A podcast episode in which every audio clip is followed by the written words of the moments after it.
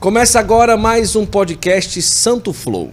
Seja bem-vindo a mais um episódio do nosso podcast que tem sempre a intenção de trazer para você uma vida que nos aproxima de nosso Senhor. Nós estamos em mais um episódio da temporada São Paulo. Estamos aqui na Canção Nova.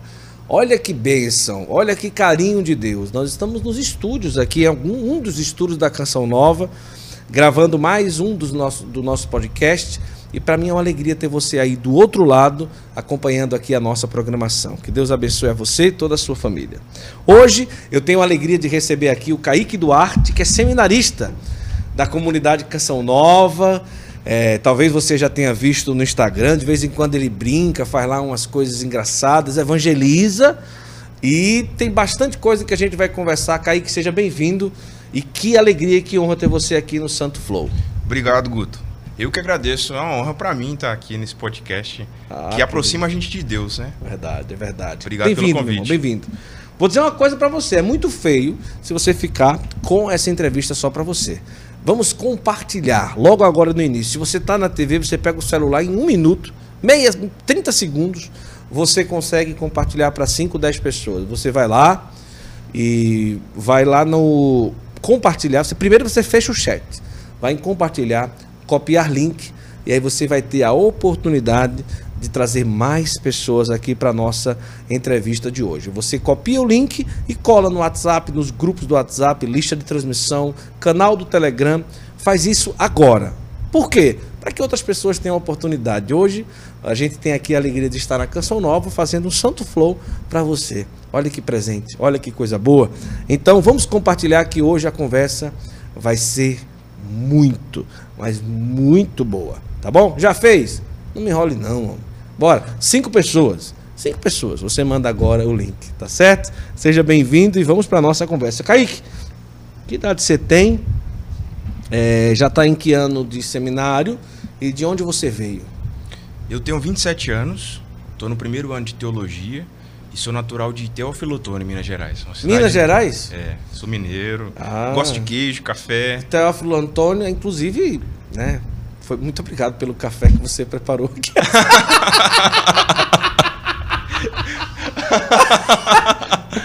É porque a gente chegou aqui no estúdio, né? A gente é. monta, já, é, já é de noite, tá tudo fechado aqui, só tá nós aqui. E ele disse: Você quer um café? O seminarista vai ali preparar. tá bom, chegou lá, não tinha pó. Mas quem vai ter pó de café no estúdio? Rapaz, ah, é. é. muito difícil, né? Não, não, perdão, perdão. Mas na próxima vai. Como um bom mineiro, eu me envergonho de não ter um café para oferecer. Mas Teófilo Antônio fica perto de onde, Minas Cara, Gerais? Cara, é, é, difícil perto? falar que a minha cidade é, é bem no interior. BH. Pra cima de BH, pro lado de Governador Valadares, perto do sul da Bahia, assim, para quem se localiza sul um pouco bem a geografia. Ah, é longe, cara. Daqui até lá são 19 horas de ônibus. 19 horas de ônibus. É. Que maravilha, rapaz. Mas é, tá no primeiro ano de teologia. Isso, isso. Ah, 27 anos. 27 anos. É, talvez vai chegar a ser padre um pouquinho mais de 30. 30, 31. De é que a nossa caminhada é um pouco longa aqui na né, Canção é, Nova Sacerdócio. É, sim, sim, ao sim. todo, se contar o vocacional, são 13 anos, cara. Que maravilha. Se contar de quando eu comecei o vocacional para quando eu vou ordenar, com a graça de Deus, o são tempo 13 que eu anos. de casado, né? É. Já tô pronto para ser padre. é brincadeira. Que besteira que eu falo. amor, você quer cortar isso depois, amor? Não, não, né? não corta não. Você tá pisando no cabo aí, a câmera vai coisar, viu? Isso. Obrigado. Ô Kaique, e família católica? De onde, pequenininho assim, como é que era a história? É, a minha família, ela é católica, sempre foi, mas não era uma católica, família católica que tinha experiência com Deus de verdade, sabe? Certo. Não sei se é certo dizer isso, mas não tinha uma experiência de, de fervor na minha família. Era mais de tradição. Não no bom sentido de tradição, mas assim, meu pai recebeu da minha avó que tinha que ser sim, católico, sim. e aí a gente recebeu, aprendeu católico a Católico porque veio de família católica. É, é. Ah, foi adestrado católico, vamos dizer é, assim, né? Sim. Ia para a igreja quando era criança, obrigado, sem entender porque estava indo. Mas não por maldade, porque meus pais também não sabiam explicar a profundidade, não tinham tido uma boa catequese, não tinham tido a oportunidade que eu tive. Quantos né? irmãos? Eu sou o terceiro filho. Certo. Eu sou o caçula. O último ah, filho. Então eu tenho filho. dois irmãos, sendo que uma irmã é mais velha, Andressa, tem 34 anos, ela é 7 anos mais velha que eu. E tem o irmão Victor, que faleceu na minha adolescência. Ah, foi? É. Com que idade ele faleceu? Ele tinha 16 anos. Eu tinha 14 anos. Eita! Ele tinha 16 anos. É. Nossa, mas que foi? Acidente? Então- Foi um acidente. Nossa senhora. Meu irmão, ele era apaixonado com bicicleta, apaixonado. Mas de correr mesmo, de bicicleta. Ele gostava de mountain bike, sabe? Mountain bike, É. certo. E aí tinha um circuito. E ele era um pouco irresponsável também. Mas era bom na bicicleta. Era bom, era bom. Desde criança, eu lembro que a gente, quando era criança, ganhou duas bicicletas. Ele ganhou uma, eu ganhei, eu ganhei a minha, né? É, a E dele era muito nunca- mais gasta que a minha. Eu andava também, mas ele desde criancinha gostava de pular rampa, essas Ah, coisas tá. assim.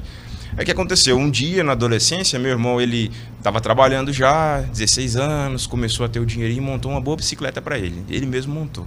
Ele falava com a minha mãe que ele ia montar um avião. Eu vou montar um avião. Mas ele teve a infelicidade de segurar na traseira de um caminhão para pegar a velocidade e entrar num circuito que ficava do lado da pista, do lado da BR-116. Nossa. Aí ele se desequilibrou, caiu na pista, o caminhão atropelou ele que vinha por trás e ele não resistiu. Morreu Ah. ali na- no local mesmo. Ô, rapaz. que 16 dó. anos, cara. Nossa, que dó. Um jovem, né? É. Ô, rapaz, que dó. E sua infância, como que foi? Foi um, foi um, um menino tranquilo? Você não tem cara de ter sido um menino tranquilo, não, mas talvez, né? Não, não, eu sou eu sempre fui um cara bem tranquilo, rapaz, por incrível que pareça. Eu nunca fui de aprontar muito. Eu ia Não. muito na onda do meu irmão. Meu irmão às vezes fazia, era mais agitado, eu sempre fui mais quieto, mais melancólico, sempre fui o carinha que estudava mais, que tirava nota melhor, que não reprovava na escola, né? Sempre fui mais esse cara assim. Então não aprontei muito, não, né? Vivi uma infância tranquila ali, de cidade do interior mesmo, sem muita experiência de fé. Convivia ali, brincava na rua, corria pra lá e pra cá. É, só ali com vo- volta dos meus 10 anos que eu comecei a ter uma experiência de Deus, que foi quando eu fiz a minha primeira Eucaristia, né? E aí alguma coisa diferente aconteceu, eu não sei o que foi na época ainda, mas me deu vontade de passar aí na missa sem ser obrigado. Não precisava Sem mais ser obrigado. Sim, sim. Durou um tempinho ali, um ano e seis meses, dois anos. Depois eu entrei na adolescência, de- desvirtuei um pouquinho, né? Não queria mais saber de igreja. Depois foi que eu fui voltar. Como foi a adolescência? A minha adolescência, cara, foi um período conturbado que não tem como eu falar das minhas, não falar das minhas perdas, porque Sim. isso pautou a minha adolescência, né? É, ali com 14, com 12 anos, nessa época, dois anos após a primeira, primeira Eucaristia, meu pai descobriu uma doença. Meu pai descobriu um enfisema pulmonar. Meu pai Aldair, ele nunca fumou, é uma doença que costuma ter pessoas que fumam É, durante é muitos e ia muitos anos. é. Meu pai era lapidário de pedras preciosas. Ah. E a pessoa que trabalha com isso trabalha com pó que é tóxico. Ah. Aí ele desenvolveu essa doença ali. Eu tinha 12 anos, estava na quinta série ali, sexto ano. E aí, meu pai passou a precisar utilizar oxigênio o tempo inteiro dentro de casa. A vida da minha casa na adolescência girou em- muito em torno disso, da doença do meu pai ali. Minha mãe que não sabia lidar direito com a doença dele, meu pai que estava bem Ele debilitado. utilizava oxigênio o dia inteiro? O dia inteiro, cara. Ele cansava muito fácil, o pulmão dele não funcionava, né? Então qualquer esforço, como sem brincadeira, para pegar uma caneca como essa assim na mesa, já já se cansava. Respirava ofegante assim. E foi só piorando. Então a gente vivia em função do meu pai assim, para dar assistência para ele, né? É, até que o meu pai ele foi piorando não só o pulmão, mas foi afetando o, coração, o rim, tudo foi funcionando ruim por causa do pulmão que não funcionava, né? Quando meu irmão faleceu, meu pai piorou mais ainda. É. Isso foi em 2008 que meu pai fale... meu irmão faleceu. Dois meses depois, janeiro de 2009, meu irmão faleceu. Aí a minha adolescência foi marcada por isso nesse ponto, porque eu não, não me revoltei expressamente com Deus, mas interiormente muitas dúvidas foram levantadas. Porque como eu falei que eu sempre fui um cara mais quietinho, Sim. eu sempre fui muito introvertido, desde pequeno.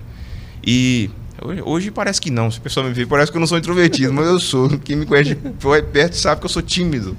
Mas eu sempre me perguntei muito assim, é, questão existencial, desde pequenininho, cara. Sim. Parecia um- uma criança é, monstro, sei lá. Me Sim, perguntava sim. muito assim, qual era o sentido, o que, que eu queria fazer com a minha vida. Quando meu pai e meu irmão morreram, essa questão acho que aflorou com mais força, sabe? Porque eu tive contato com a morte ali, na minha família. Foi pertinho a morte dos dois? Dois meses de diferença. Nossa. Meu irmão foi em novembro de 2008. Mas o irmão vocês não esperavam, porque ele não estava doente. né? Não esperava.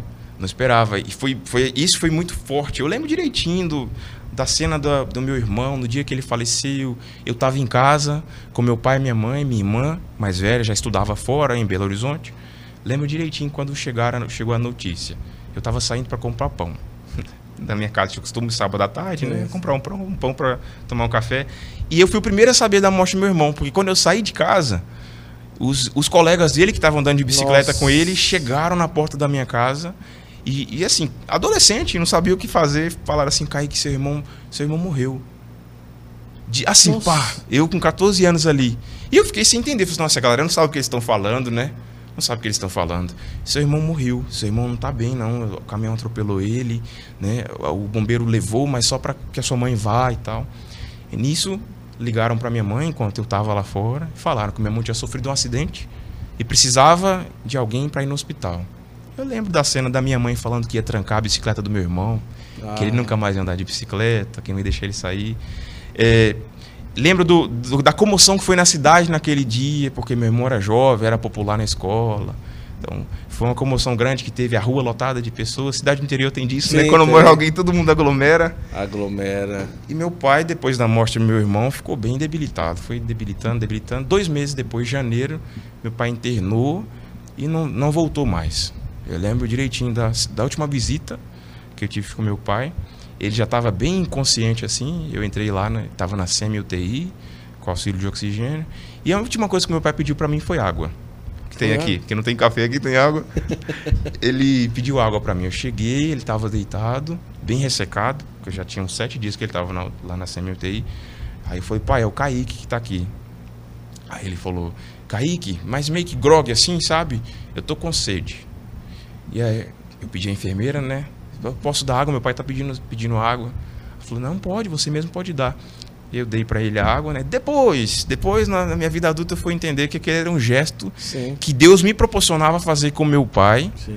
por causa da dificuldade que eu tive com ele, de não me sentir amado, como muita gente não se sente amado pelo pai, né? Depois no processo de cura da figura paterna, eu fui entendendo que Jesus me permitia naquela hora perdoar meu pai sem ter consciência do que eu estava fazendo, sabe? isso. É, esse sentimento de não se sentir amado, é, você acha que é porque talvez a ausência, porque ele trabalhava muito? Que que- Meu pai trabalhava bastante e o jeito dele amar não era o jeito que a gente é, O fantasia. convencional, não é o convencional. Na verdade, nem o convencional, mas o que a gente fantasia. O que a gente É. fantasia mesmo, cara. Porque meu pai trabalhava muito e ele morreu trabalhando. Meu pai, até o último momento, mesmo doente com oxigênio, meu pai estava lá trabalhando para poder colocar aquilo que era necessário dentro Com de casa. oxigênio? Como? Com oxigênio. Porque ele, ele fez um. Meu pai sempre foi de gambiarra. Aprendeu com meu avô. Ele comprou uma mangueira, aquelas de oxigênio bem longa. Não acredito. Comprou. E aí ele Não, não andava pela casa com oxigênio o tempo inteiro, enquanto o balão de oxigênio estava no quarto. E ele ficou assim até morrer, trabalhando, cara. É. Nossa, e aí, é assim- quase com oxigênio Wi-Fi, né? É um só que é. tinha o só que tinha o caninho. Tinha um caninho pela casa, né? Olha aí. a gente rapaz. andava, conversava no caninho de oxigênio do meu pai dentro de casa. E ele fazia as coisas ali. Tudo. as- Meu pai era bem efetivo. Ele não era afetivo, assim, de, de te dizer que amava. né? Era o jeitão dele, assim. Meu avô também era um cara muito duro, né? Consigo compreender isso hoje. Como adolescente, não compreendia. Mas também nem tinha dimensão do impacto que teria sobre mim, né? Vivia ali. Sentia falta de alguma coisa que eu não sabia o que era. Mas não foi intencional. Não foi. Porque meu, meu pai não aprendeu a amar da forma como eu esperava que ele me amasse. Ele também não foi amado pelo avô dele. E muita gente também passa por isso e hoje não entende, né? Às vezes por uma carência que cria, até vezes com uma coisa que é fantasiada pela pessoa. Às vezes você fica assistindo filme, fica olhando a casa do vizinho, olha como o pai dele age com ele, né? E tudo, mas ninguém conhece a realidade de ninguém. É. E a grama mais verde é sempre a grama do vizinho, né? Então, é, até você que está em casa, às vezes até pode se sentir assim também, né? E, e como que foi? Depois da morte do seu pai, você é o único homem que ficou em casa É. aos 13 anos? Aos 14 anos. aos quando meu 14 pai anos morreu. de idade. Ficou É. sua mãe, E você... eu. E a minha irmã e morava irmã. fora. Já morava fora. Já morava fora, minha mãe é dentista, estudava em BH. Já estava perto de formar nessa foi? época ali. Você, você teve essa, essa consciência de que você agora era o homem da casa na hora, assim, não? Eu tive porque uma pessoa me disse isso. Nossa, no dia do imagino. velório do meu pai. No dia do velório. Olha que maravilha. Isso aqui é um amigo. Já- foi Nossa. meu tio, cara, coitado. Olha só. Você vai pro velório consolar a pessoa e aí simplesmente você, agora É. você é o homem da casa. Foi, meu tio Ele falou disse comigo. isso. Falou E assim, ó, Kaique, vem cá, me chamou Mas isso é necessário também. Sim, É. sim. Você agora, ele falou, me chamou no cantinho, olha, você chora aqui, não chora perto da sua mãe, do seu pai, da, da sua irmã, não. Chora ele aqui, era irmão do seu pai? Era irmão do meu pai, ah. irmão mais velho do meu pai. Então deveria Que agora você é meu tio Cid. Vou mandar para ele esse vídeo para ele assistir depois. tá velhinho, mas tá lá, firme. Tá, tá. Mas falou comigo, agora você é homem da casa. Você tem que assumir o, a. Você é o homem da casa agora. É você e sua mãe, sua irmã tá fora, você é o homem da casa. Assim, in, na, na minha mente, na, dentro de mim, isso ficou gravado. Mas, concretamente, eu só fui assumir esse papel de homem mesmo quando a minha mãe faleceu. Porque enquanto a minha mãe estava viva. Mas sua mãe também faleceu? Sim, cara. Sim. Nossa Senhora. É... Jesus sacramentado. Por isso que eu tô dizendo que a minha adolescência foi marcada por isso. Não tem como falar disso, cara. Não tem como não falar. É, claro, mas tentamos aqui é. pra isso, né? Sim, como que foi? Aí... É, porque assim, como eu disse assim, eu não precisei assumir esse papel porque a minha mãe, ela automaticamente assumiu para si as responsabilidades da casa ali e lutou até, até o momento que ela adoeceu e tudo, ela conseguiu e segurar as pontas. Seu cara. pai era que pagava as contas em casa, ela não trabalhava. Minha mãe trabalhava. Ah, ela minha mãe trabalhava. É, minha mãe sempre foi professora. Ah, professora. Desde... Então ela como professora continuou sustentando Continuava. Você era equiparado assim, os dois se ajudavam muito. Mas como que foi a sua mãe perder um filho e o um marido assim?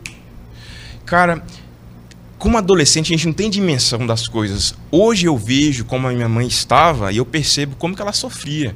Minha mãe começou a ter insônia depois da morte do meu irmão, do meu pai.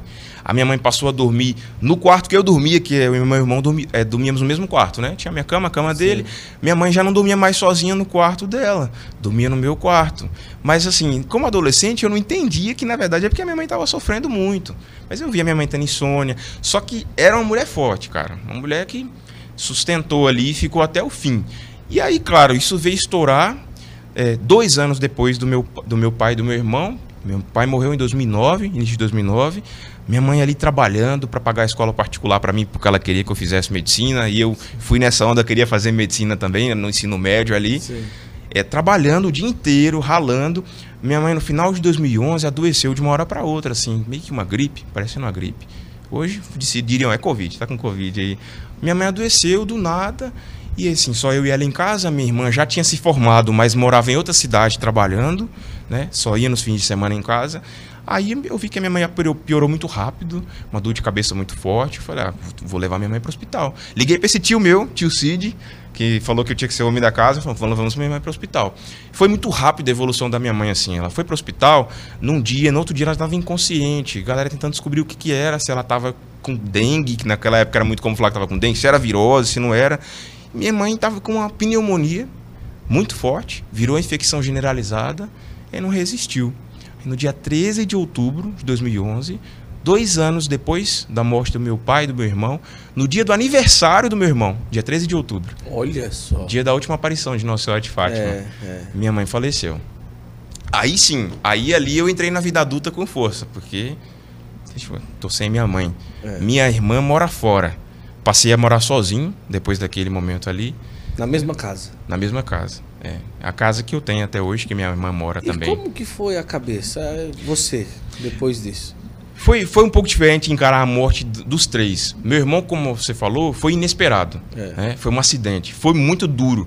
Meu pai, já foi diferente porque meu pai ele estava doente há dois anos. Bem, é. Quando meu pai faleceu, a gente já esperava e foi uma sensação de que de fato, mesmo sem ter tido experiência de Deus naquela época, que meu pai tinha vivido a Páscoa dele, entende? Sim, sim. Foi essa sensação. Um descanso. É, de fato ele viveu isso. No intervalo de tempo ali entre a morte do meu pai e da minha da minha mãe, eu me envolvi com rock, me envolvi, usava a camisa da ACDC, Guns N' Roses, tudo isso, né? Minha cara, cara, a gente ri depois quando a gente cresce, né? Mas eu tava na fase de querer pertencer a um grupo. E o grupo daquela época era o grupo do rock. Comecei, não cheguei, não fiz pacto com o demônio, nada disso, não. Se tivesse feito, já tinha confessado também.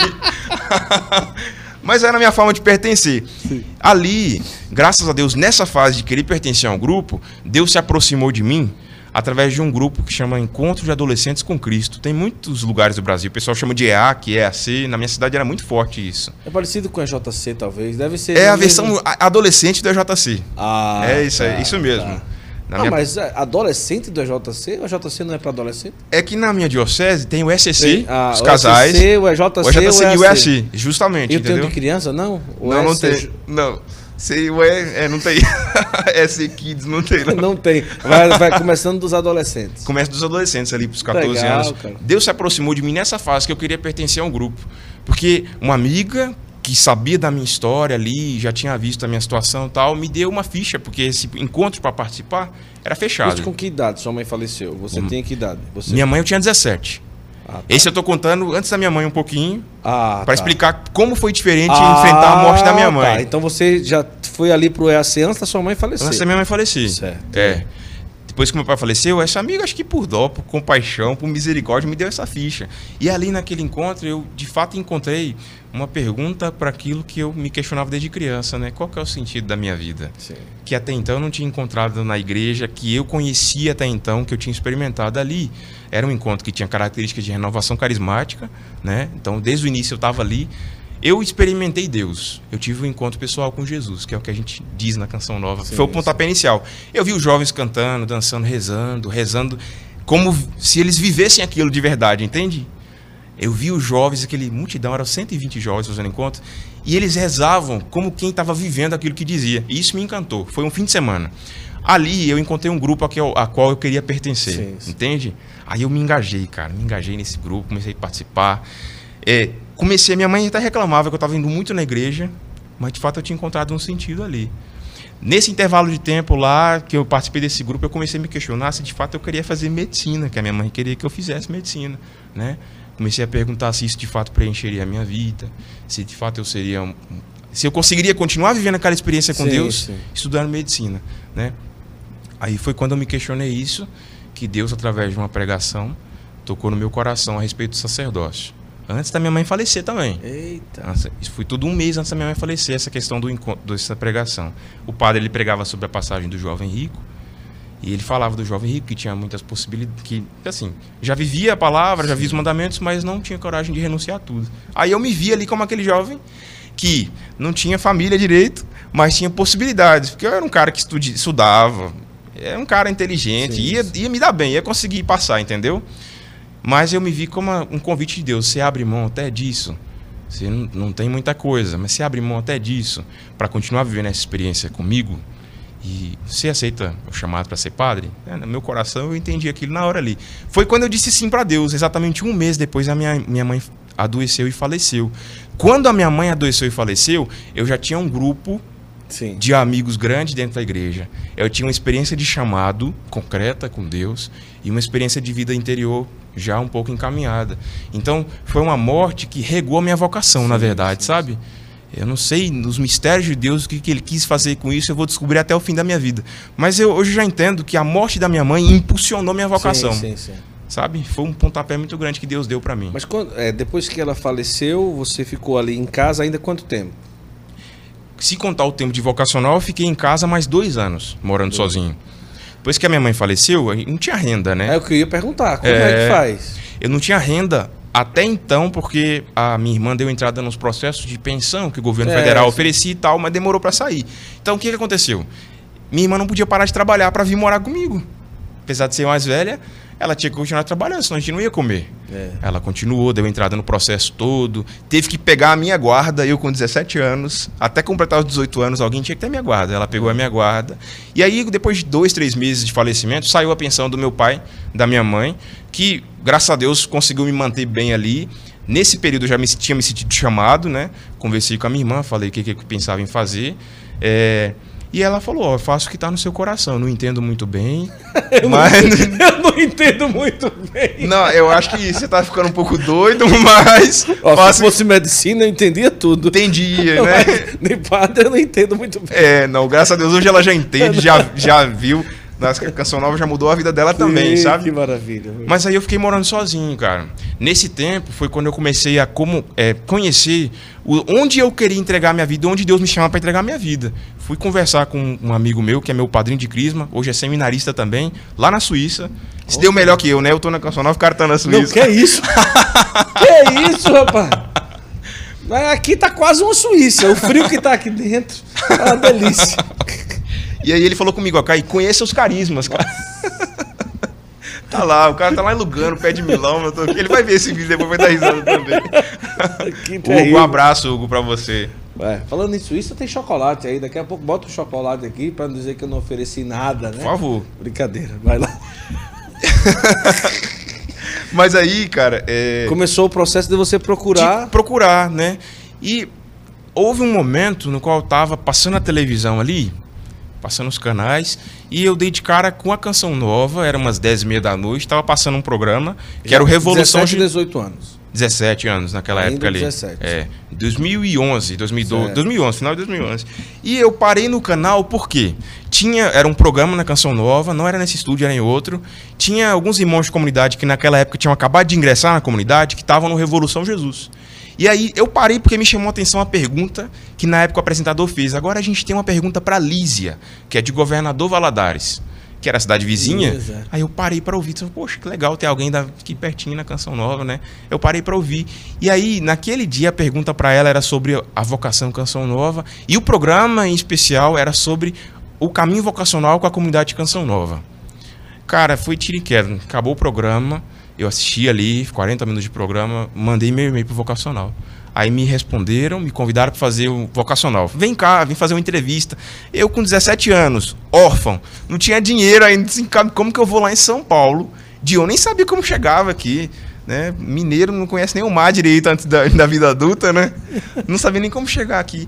Falei, não, não vou. Me convidaram para essa entrevista, não, não vou não, deixa para lá. No outro ano, deixei passar um tempo, né? É, eu vim numa caravana, um PHN aqui. Nessa, decidi não, não tomar nenhuma decisão ali naquele momento. Entrei num curso que meus amigos estavam entrando todos ali na, na faculdade, na Universidade Federal da minha cidade, bacharelado em Ciência e Tecnologia, não tinha nada a ver comigo, porque era, muito, era muita matemática, eu não gostava. Mas falei, bom, vou esperar a poeira baixar. Minha mãe acabou de morrer, né, acabei de me sentir chamado, vou esperar passar um tempo e ouvir de fato o que Deus quer. Eu vim aqui no PHN de 2012. Tava frio, frio pra caramba aqui. Foi uma experiência fantástica, fantástica. Quando eu cheguei aqui, que eu saí daqui, eu falei, cara, eu vou mandar meu e-mail de novo. Vale a pena. Acho que vai valer a pena viver e evangelizar como esse povo evangeliza, né? Lembra do Emanuel? Acho que você vai gravar com o Emanuel nesses gravar, dias aí, né? Do Emanuel, não, Amor e Adoração. A Ministério Amor e Adoração naquela época tava em alta. Tava, tava. O show deles, aquela coisa mexeu comigo. Eu falei, cheguei em casa, mandei meu e-mail, aí eu vim. No mês seguinte, de, do PHN eu vim, fiz a minha entrevista e comecei meu caminho vocacional, que dura dois anos aqui. É dois anos no mínimo. Fiz caminho vocacional 2013, 14, 2015, entrei para Canção Nova. E aqui Nossa. estou. Agora, antes de entrar, você é um jovem é, como é, de boa feição, né? Obrigado, cara, pela parte que me toca, né? Tem um invejoso ali atrás falando Ah, que não, sei. cara. Mas ali, 16, 15, 16, 17 anos, eu em nenhum momento você questionou, mas será que eu não quero casar? Nem nenhuma jovem disse assim, vai cair, que é melhor não, ou, ou se aproximou e a cabeça balançou em nenhum momento. Não, tem três momentos, eu acho. Eu não- não- nunca fui um garanhão, não. Nunca fui o cara das meninas, não. Isso era meu irmão. E eu vou contar as, as duas grandes experiências, porque minha primeira experiência foi na quarta série. É, eu então- nem acho que foi um beijo de verdade, que foi um selinho numa, menina que eu. Eu não vou falar o nome dela, não, mas. Fale não, pelo amor de Deus. Porque a gente ainda- até hoje ainda conheço assim, a família e tudo. Fica quieto. É. Tinha 10 anos, cara. Mundo perdido, Essa né? pula. Mas aí, na sétima série ali, eu tava. Meu pai já tava doente, eu apaixonei de verdade por uma, uma mocinha na minha sala. Também não vou expor o nome dela. Mas a gente chegou a beijar, chegamos a Sim. ficar meio que descomprometidamente assim. Ali foi o primeiro amor mesmo Sim. de adolescente. Só que ela foi embora pra Vitória, cara. Ah. Gente, acho que eu me entreguei agora. ela foi embora pra Vitória. E aí não deu pra continuar mais o processo. Foi um ano. Sétima série inteira a gente ficou enrolado. Depois que eu tinha tido a minha experiência com Deus, aí eu tive uma experiência concreta de namoro mesmo. Ah, eu fui na casa da, da menina. Essa eu posso falar, Larissa, sem problema, porque a gente terminou o namoro por causa do caminho vocacional Sim. também, né? A gente namorou, eu era coordenador do grupo de AC, depois que me tornei coordenador e tudo, a gente namorou, de fato se apaixonou. Foram oito meses de namoro, só que eu já tinha, assim, aquela inquietação É, pra Né? ser padre. é, aí quando eu decidi seguir o caminho vocacional, eu tinha que terminar, tinha que falar pra ela, né? Mas eu cheguei a pedir ao pai dela, à mãe dela, tudo. Um abraço pra você, Larissa. Eu já tenho uma filhinha, então um abraço o pra você, Larissa. não é padre, você que chegou agora. Ele tá Isso. de Klesman, mas ele é seminarista da Canção Nova. Vamos compartilhar é, essa live, que a conversa aqui tá boa e vai ficar sempre boa. A gente vai entrar agora nos assuntos.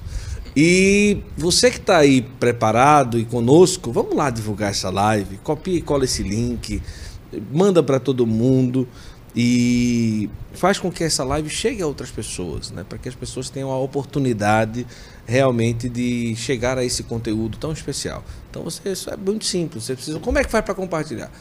Se você está na TV, pega o celular. Se está no celular, você fecha o bate-papo. Pega o celular, fecha o bate-papo, vai em compartilhar, copiar link. E esse link você cola no WhatsApp para 5, 10 pessoas. Fala, oh, tem um seminarista da canção nova lá no Santo Flow e tal. Beleza? Agora, Vida de seminarista não é difícil, ou não é fácil. não, não é cara, se você falar que não é difícil, vou pegar você aqui. Não é, não é fácil. Você já está aí no primeiro ano de teologia, de vocacional, de, de consagrado. De consagrado não, de missionário. O oitavo ano já. Já é o oitavo ano, aqui uhum. na Canção Nova, né? É, quantas vezes assim você pensou em voltar para casa? Cara, muitas vezes. Muitas vezes? Muitas vezes. O sim, ele precisa ser diário. É eu deixei de pensar em voltar para casa depois de uma experiência que eu fiz num mosteiro. Certo. É. O meu grande questionamento com relação à, à, minha vocação foi de pertença. Depois que eu entrei para a comunidade, eu me questionava. É normal nos primeiros anos de comunidade a gente estar tá conhecendo, saindo daquilo que é o ideal e vindo para aquilo que é real. Você começa a conviver com as pessoas, você começa a ver como funciona a estrutura. É normal. Mas nunca é como a gente idealiza. Sempre existe uma comunidade real. E isso, em toda a comunidade, aqui na Canção Nova, no Carmelo, na Cartucha, sempre passa por essa fase de desencanto. Eu passei por essa fase ali. E aí, por causa desses desencantos, né, comuns, de vida fraterna, tudo, eu comecei a me questionar se eu, de fato, queria gastar minha vida inteira aqui. Se de fato esse lugar supria a pergunta que eu tinha, o que, que eu quero fazer com a minha vida. E aí eu comecei a ser acompanhado pelo reitor, tinha uma vida interior um, um pouco intensa, assim, voltada mais para para uma vida contemplativa, vamos dizer assim. Por incrível que pareça, quem me conhece no Instagram vai achar que não. Nessa época eu tinha muito isso, né? Claro, sustento também, mas hoje já mais adequado ao meu carisma. Eu pedi para fazer uma experiência no mosteiro, cara. Aí, e qual mosteiro que eu fui? Para Cartucha, que é um mosteiro mais. Bem leve, né? Bem leve, mais tranquilo, assim. né? É, é, a galera nem é, dorme lá direito. É, é, é, do, dos beneditinos, é, dos mosteiros, eu acho que é o mais. É o mais intenso, austero. Né? O mais é o mais austero, cara. Aí eu fui em 2018. Aí passou quanto tempo lá? Passei 23 dias, lá no Rio Grande Foi do Sul. Facinho. Foi. Tava frio lá? Tava bem frio, cara. Acho que os dias que eu fiquei lá, nenhum dia subiu mais de 10 graus a temperatura. Uh. Mas assim, lá é vida de cela e couro. Só. Você almoça na cela. Couro no Nordeste é peia. Mas também faz parte. faz parte também. É, lá quem dá o couro é Deus. Nordeste, cela e couro, é, amor. Couro é peia, é pizza, é lapada. Mas vamos lá. Então, é. 23 dias. O que, é. que fazia lá? Acordava que horas? Tinha, o sono era dividido pela metade lá. A Como gente, eu, é o sono dividido pela metade? Pela metade, é. Porque a gente rezava, as, jantava às seis e meia na cela. Todas as refeições você faz sozinho na sua cela.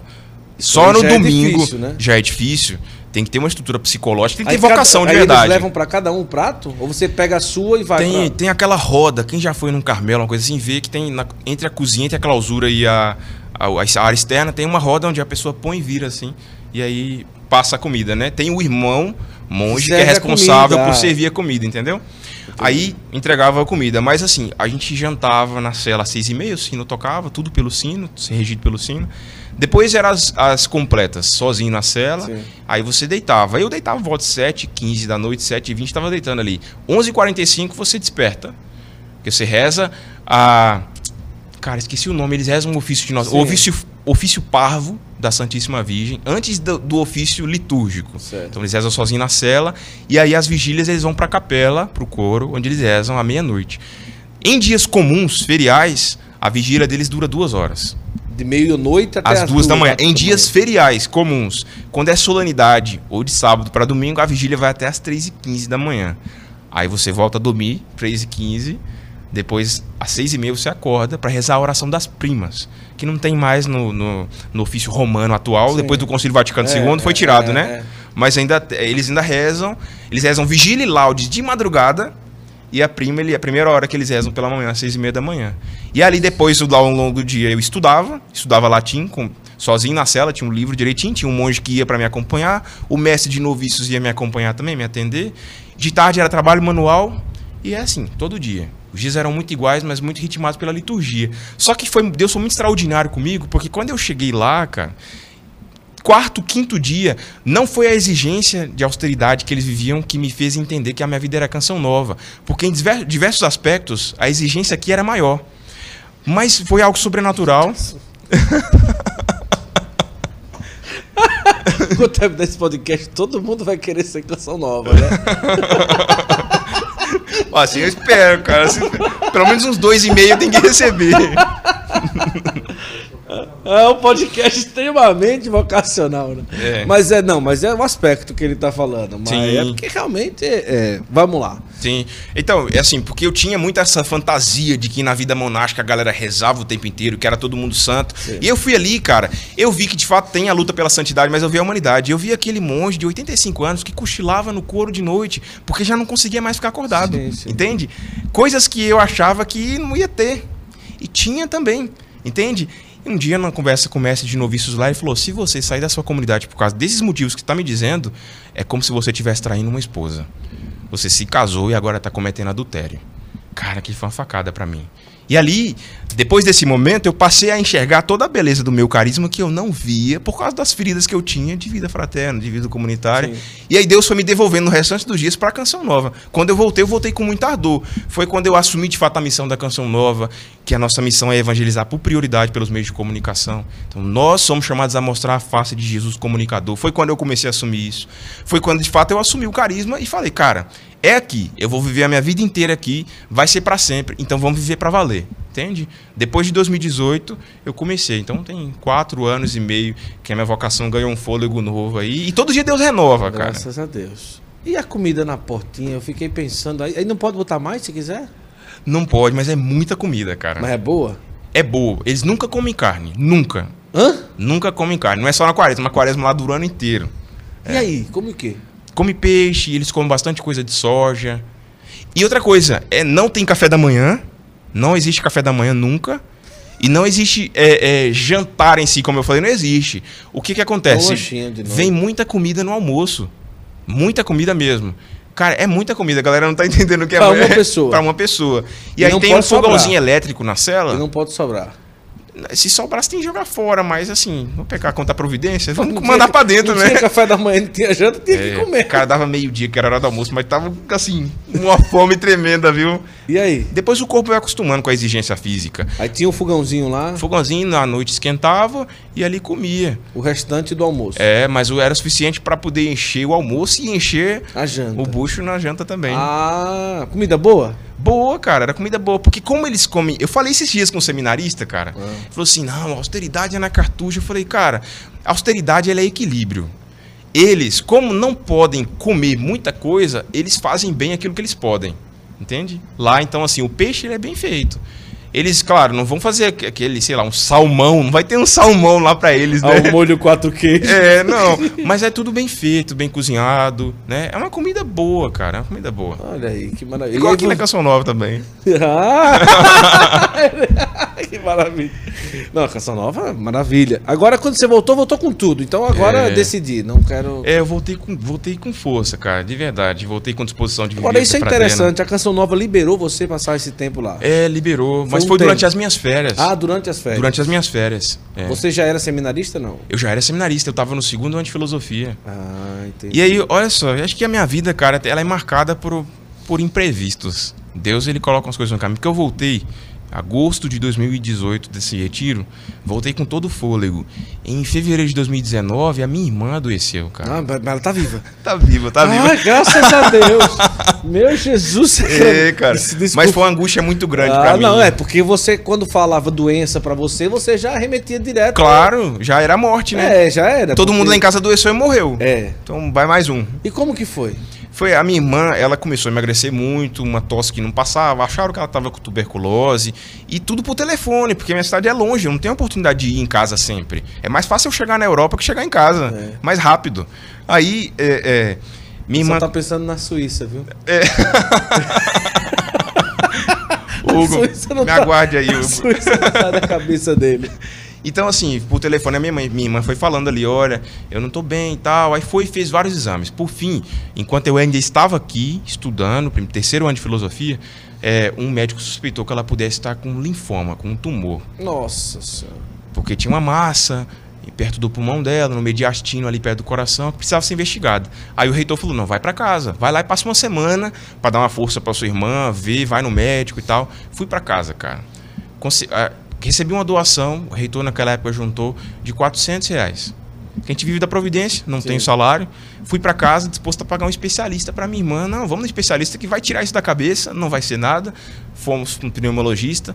O pneumologista falou: "Você tá com câncer". Nossa. Pegou os exames dela. Você vai ter que correr para Belo Horizonte. Nós vamos fazer uma biópsia para confirmar qual o tipo do câncer e tal. E foi tiro e queda. Só que na, a comunidade em si abraçou de uma forma. Naquela época, o padre Roger Luiz era o responsável, era o conselheiro responsável pelos clérigos. Abraçou, conseguiu uns amigos dele que moravam numa cidade que tinha um bom hospital do câncer. Nós fomos para lá, para esse hospital, que é público, inclusive, na cidade de Muriaé. Fomos muito bem acolhidos. A minha irmã começou esse tratamento do câncer. E o tratamento dela foi um milagre, cara, porque a minha irmã já estava com nível 4 do câncer já. Ela tinha linfoma em cima e abaixo do diafragma. É a classificação que eles fazem vários nódulos no corpo dela estavam assim, mas com duas quimioterapias já tinha sumido tudo. Né? Foi difícil, foi difícil o processo de tratamento da minha irmã. Ela chegou a ficar 40 dias internada. Eu tive que me afastar, pedir licença da Canção Nova para estar com ela, porque eu fiquei em tempo integral. Os irmãos da Canção Nova, sem obrigação, porque não era da comunidade, a minha irmã. Se fosse sim, eu doente, sim, sim. beleza. Comunidade vai cuidar de mim com tudo que tem. Mas um familiar, a comunidade faz por caridade. E a comunidade abraçou de uma forma financeira, é, ajuda mesmo. Toda semana tinha alguém que ia para revezar comigo no hospital, ficava comigo lá. E aí eu ia dormir, a pessoa ficava lá, da comunidade, missionário, sabe? E aí eu fiquei lá 10 meses. Depois desses 10 meses eu voltei para cá, minha irmã curou, tratou direitinho, voltei para continuar a filosofia, concluí a filosofia e seguir em frente, cara. Até eu agora ninguém adoeceu mais, espero que ninguém adoeça de novo. Eu quero a minha ordenação, cara. Primeiro ano de teologia. É. Mas, rapaz, que história, né? Que coisa. Mas graças a sua irmã já é casada, não? É solteira. É solteira. É solteira, é. Ah, 34 anos, solteira. 34 anos. Tá lá tá trabalhando bastante. Trabalhando ralando. muito. Uhum. Firme e forte, saúde boa. Saúde boa, se cuida. Tem que fazer exames, porque está em remissão, né? Até 5 anos após o câncer, a pessoa tem que ficar sempre fazendo o tratamento direitinho. Que bom. É, a vida de seminarista é. Agora, quando, geralmente, quando vai chegando no final do podcast, são as melhores perguntas. Manda ver. Zolene já olha assim, meu Deus do céu, abençoe esse menino, né, amor? Me dá sabedoria, Jesus. Dá sabedoria. Não, brincadeira. Mas assim, aqui são muitos seminaristas e todos. É, a gente olha, rapaz, no seminário aqui é uma beleza. O pessoal é, tem uma, um dia a dia de estudo, de esporte. Eu vejo seminarista correndo aqui, fazendo exercício físico, buscando ali um, um equilíbrio e tal. Mas como é que um seminarista trata a situação de, por exemplo, como um jovem, a situação externa de fora? Porque não é toda jovem que vai entender que o seminarista está ali e quanto mais vai passando o tempo que sempre tem aquelas que ficam, ah, não sei o quê, por que, que você é seminarista? É um desperdício. Por que, que você decidiu isso? Isso é um absurdo, não é? Como é que, assim, no geral, vocês tratam com essas situações que com certeza acontecem? Né? Acontece, claro. Principalmente Instagram é. e tudo. Com ele não acontece. Acontece. Fica na sua aí, Rafael. Com ele não acontece.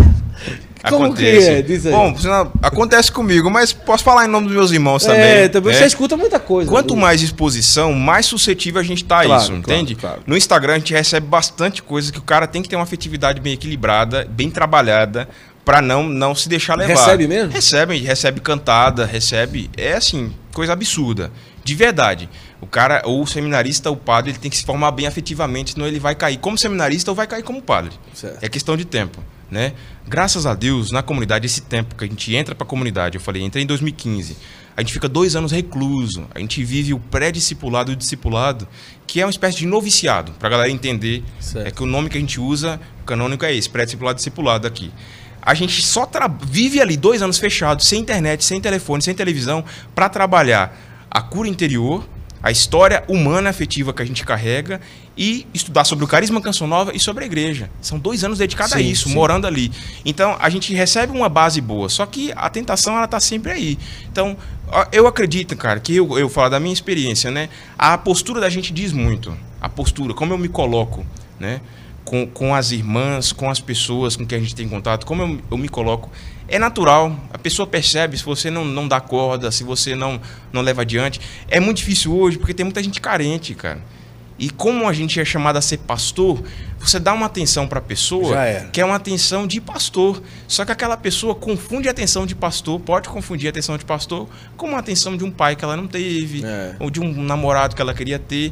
Aí o cara tem que ser, a gente tem que ser sensível e perceber isso, né, para impor limites nas pessoas impor limite, cara. É, é um Fácil não é. Fácil não, não é, não. Não é não. Até mesmo porque é jovem, é homem, e aí é, não é fácil, né? É. É, é brincadeira. E você nas redes sociais? Sim. Como que começou tudo isso? Eu vi uns vídeos lá. Lá você faz, faz quando umas brincadeiras, né? É. E tudo. Eu não sei se foi ele que eu vi, que eu mostrei a você, filho. Olha isso aqui, como que era, rapaz? Era alguma coisa. Foi esses dias, rapaz. Eu não sei se era alguma coisa sobre a quaresma. Se eu pegar o celular, eu vejo. Ah. Mas, é, como é? Como que começou isso daí? Começou nesse tempo que eu tava com a minha irmã. São quantos seguidores? Tá chegando a 80 mil agora. 80 chegando a 80 mil. Olha Bastante gente, cara. Um estádio de futebol, é, mais ou um menos, né? Um estádio de futebol. É. É. ah, começou, porque quando eu fui para minha irmã tratar o câncer, eu fui morar com um casal católico sim, sim. que trabalha com marketing, Marlon e Tamara. Certo. São meus grandes amigos hoje, acolheram a gente sem que eu que nos conhecesse e eles trabalhavam com marketing porque são empresários.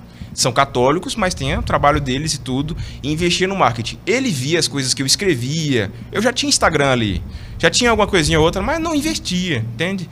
Mas ele viu aquilo que eu escrevi e falei assim, cara, isso está faltando hoje na igreja. Isso está faltando. Na, naquela época, em 2019, não tinha essa coisa toda de influência ainda. Estava começando, é, né? Tava começando. Está faltando isso. E as pessoas precisam disso. A canção nova precisa disso. Você não é do carisma de, da comunicação, né? E existia um fenômeno interior meu que era resquício dessa fantasia de vida monástica, que era tipo assim, é, eu demonizava um pouco as redes sociais, que precisam ser usadas com moderação, claro, mas eu demonizava. Tinha, mas não queria usar. Uhum. Não queria usar para evangelizar.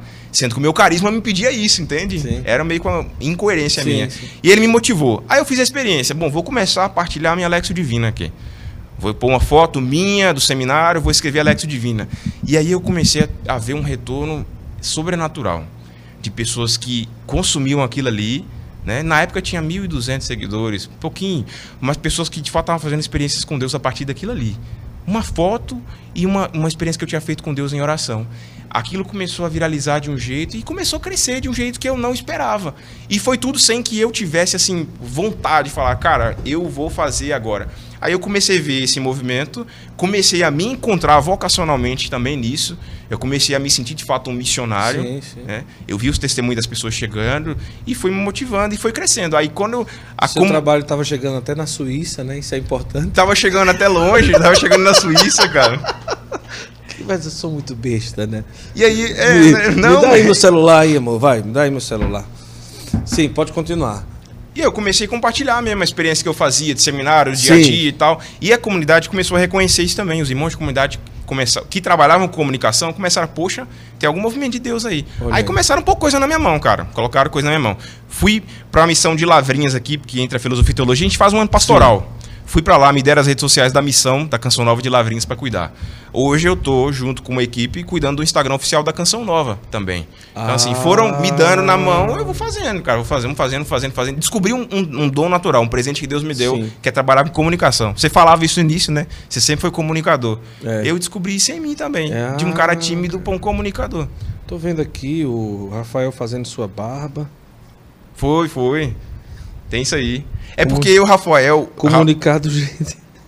Eu e o Rafael, a gente tem uma rixa online. Uma rixa online? É.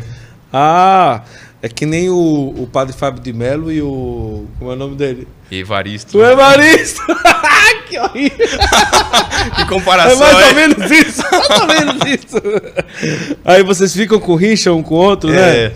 Mas na verdade ah, nós somos ah. grandes amigos. Né? Ah, mas você é bom ator também. Vocês já disseram isso para você, não? Obrigado. Já Obrigado, disseram isso, cara. não? Você fala, você faz umas coisinhas, umas, umas brincadeirinhas assim, né? E tudo, né? Aí, cara. Ó, depois, ó, você que tá aí, vai lá no Instagram dele, olha. Nossa, tá parecendo um galã da novela das nove aqui. O cara tá me constrangindo, rapaz. Pilantra ele, né? Mas é, é, é muito, muito legal. É, Você faz um. Eu tento mesclar, sabe? É, hoje eu percebi isso. mais séria. Tem até umas irmãs freiras aqui. É, as mundo- minhas madrinhas de oração lá de Campo Jordão, as beneditinas. Que legal, cara. Muito bom.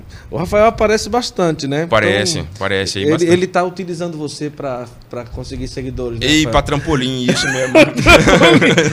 Mas que legal. E aqui você, depois o pessoal vai, vai ver, mas tem. Você brinca bastante lá. Eu vi que você já fez lives com outras pessoas e tal. Sim. Mas como é que brincar e você tão tímido? É- é- ainda é tímido? Você se acha tímido hoje? Pra mim, trabalhar com Instagram, eu, eu me acho tímido sim. Eu sou tímido sim. Tanto que perto de pessoas que eu não conheço especialmente. Né? É, mas trabalhar com Instagram é um grande sair de mim. É, para mim seria mais confortável ficar quieto, não não fazer isso que eu faço. Seria mais confortável, eu teria mais tempo para mim, eu teria mais tempo para muita coisa. Não fazer brincadeira seria mais tempo para mim, né? Eu não, não, sei, não seria me expor. Eu mais fácil não me expor, né? Mas é um esforço que eu faço, cara, porque eu percebo o quanto que isso alcança os jovens. Esses dias estava conversando com o pessoal do vocacional da comunidade. Grande parte das vocações que chegam para Canção Nova hoje chegam por causa de movimento que eu faço no Instagram. Entende?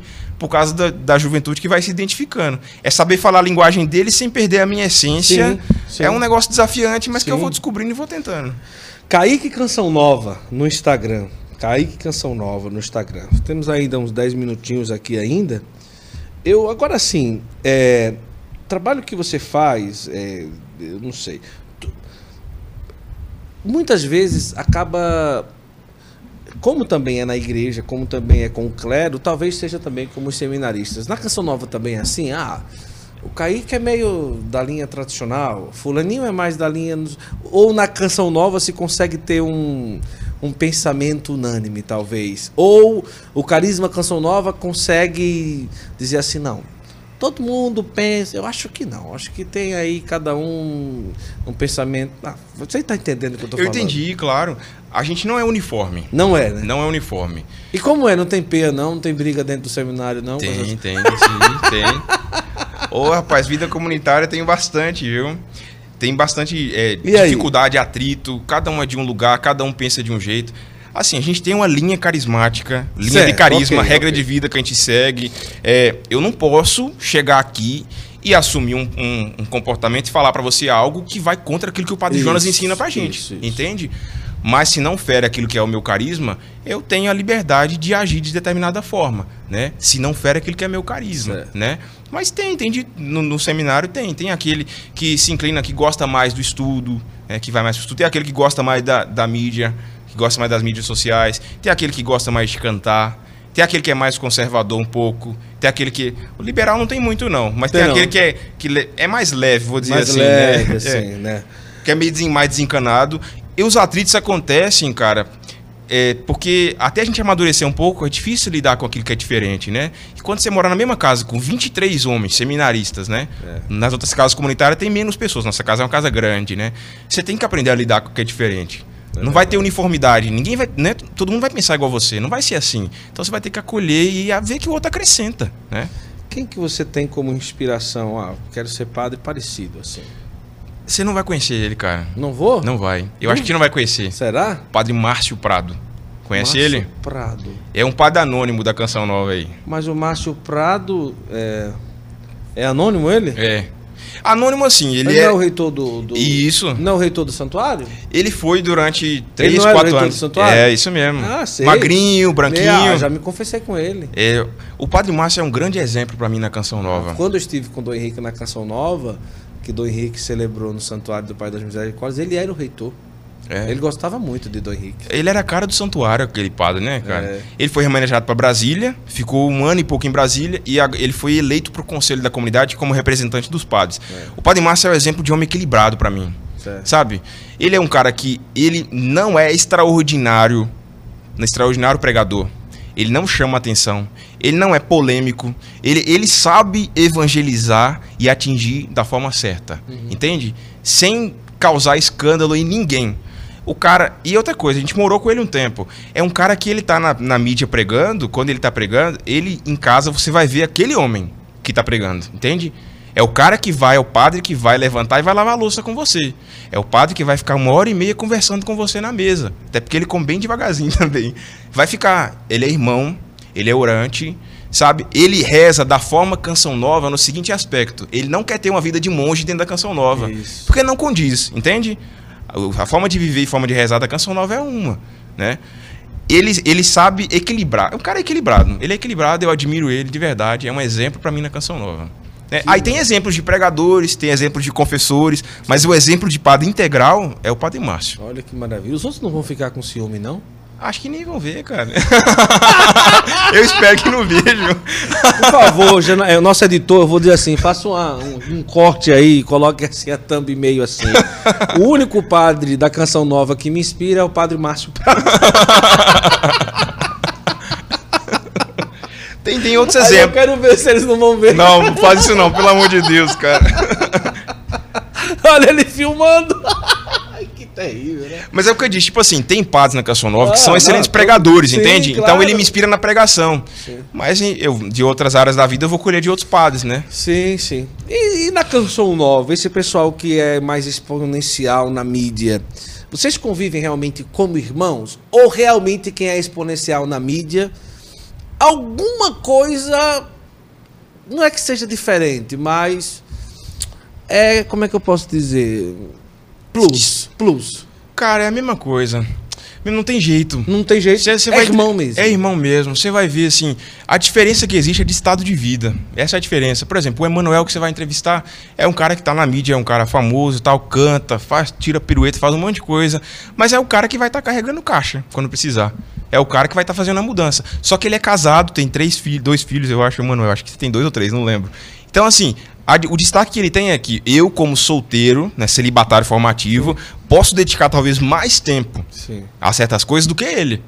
Mas não tem diferença. Se você for numa casa de missão da Canção Nova e tiver lá um cara famoso, o Padre Adriano Zandoná, por exemplo, Sim. como expoente aí, quem conviveu com o Padre Adriano Zandoná na casa de missão de São Paulo, quando ele morava lá, via que tinha o Abraça São Paulo, que era um Morumbi lotado, o Padre Adriano Zandoná, pelo que dizem, né? pelos irmãos dizem lá, acabava lá, ele estava pregando no palco, ele descia, ia, enquanto lavar banheiro do Morumbi, ia, enquanto não virava a noite limpando o Morumbi, que tinha que entregar tudo limpo ali, enquanto não terminava ele não saía, dirigia caminhão. Então assim, de verdade, é uma graça. A comunidade, a gente às vezes fica famoso para fora.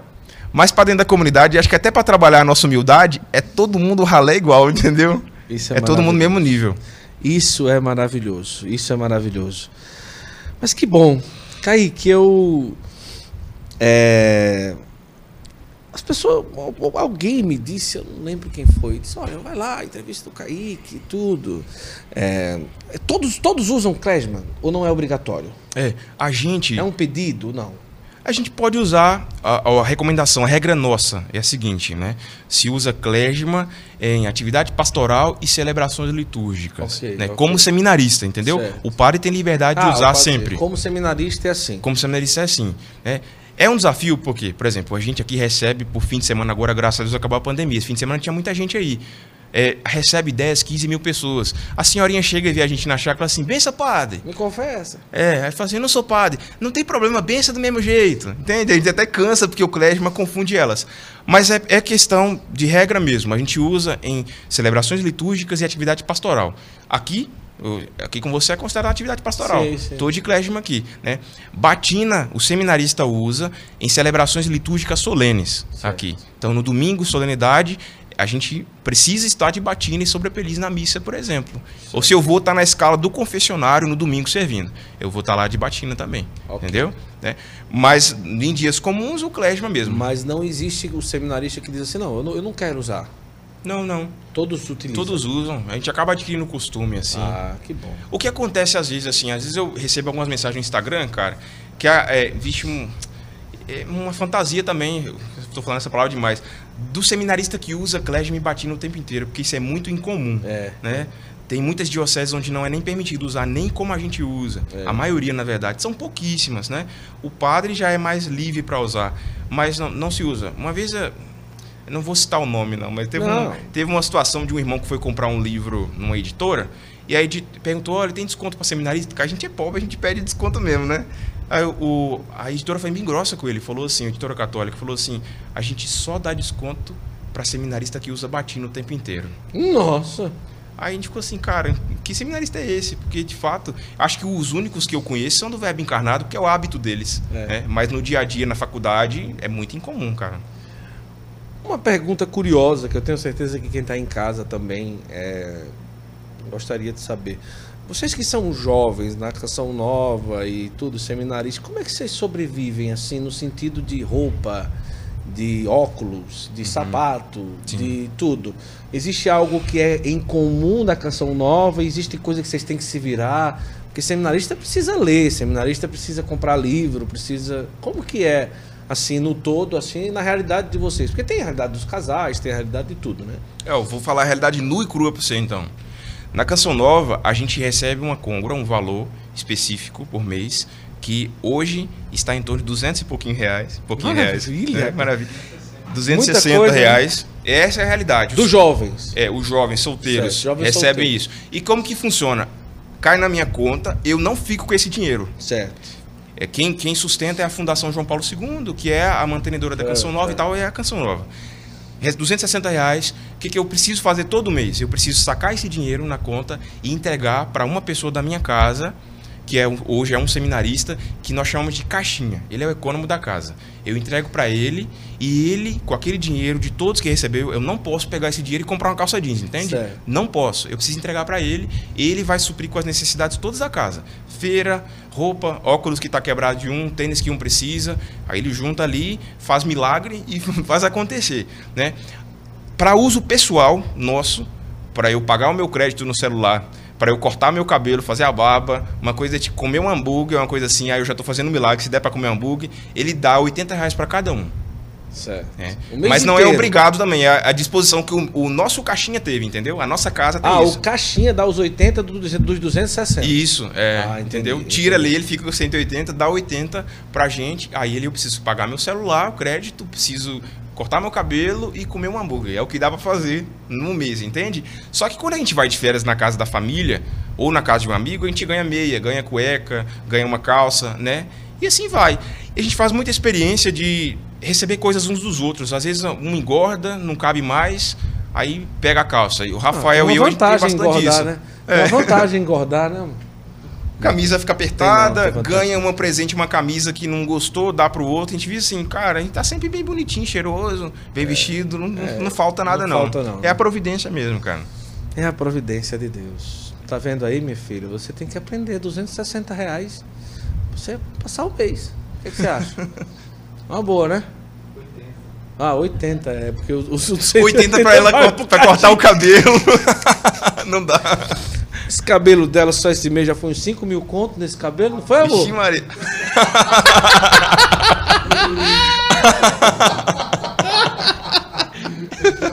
Brincadeira.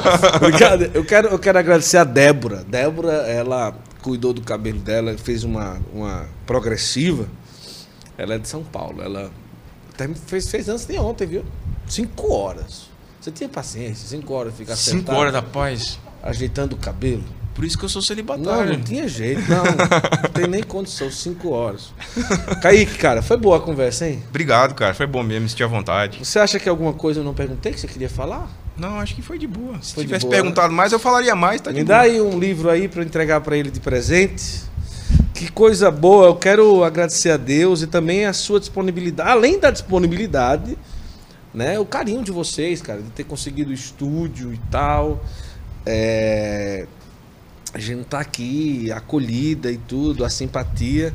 E para mim é uma, uma, uma alegria muito grande. Não, Muito obrigado nossa, mesmo e desculpa aí qualquer coisa. Imagina, eu agradeço. Eu queria que você tivesse gravado lá em casa, no seminário. Mas seminarista é um bicho difícil de controlar. Na segunda-feira à noite é a única noite livre que a galera tem. É, então tá uma baderna na casa e ia ficar meio complicado pra gente conseguir gravar, né? É verdade. Mas deu certo o estúdio aqui. Obrigado pelo Foi convite. ótimo, foi ótimo.